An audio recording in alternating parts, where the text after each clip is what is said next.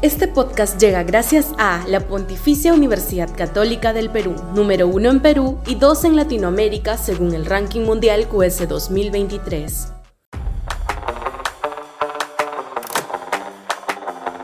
Sin partidos no hay paraíso democrático. Sudaca, Perú.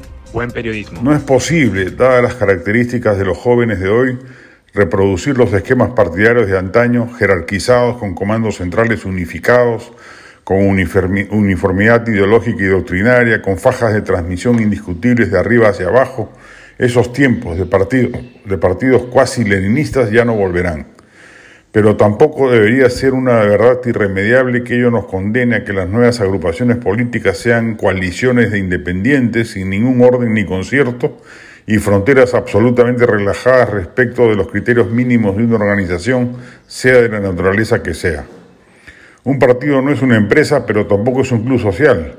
Es una institución esencial para el buen funcionamiento de la democracia y en esa medida debe cumplir algunos requisitos mínimos, consistencia ideológica, lealtades partidarias, cuadros tecnocráticos preparados para gobernar, etc.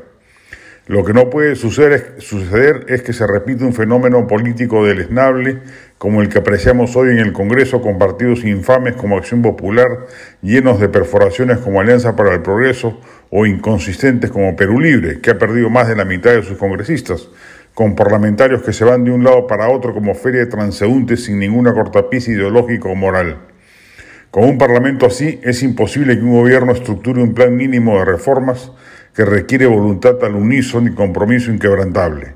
A lo más conseguirá, como parece haber conseguido el régimen de Boluarte, que lo dejen gobernar en paz, pero punto, nada más que eso.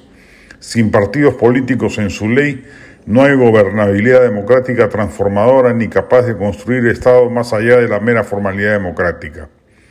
Otro ejemplo a no seguir es el del Partido Morado, que se la pasó años armando cuadros, organizando eventos, afinando su inscripción, cuando era infernal hacerlo, pero amarrado todo a la figura y conveniencia de su líder Julio Guzmán, que caído de desgracia arrastró al partido a su destino actual, que es el de ser un fantasma inexistente en el panorama político nacional.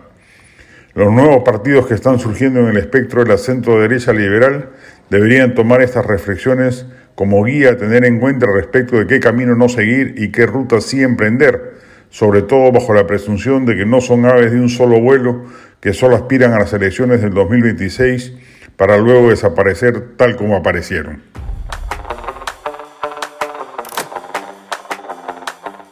Este podcast llegó gracias a AFE, operador logístico líder en el mercado peruano que brinda servicios de almacenaje, transporte de carga, courier y cómics.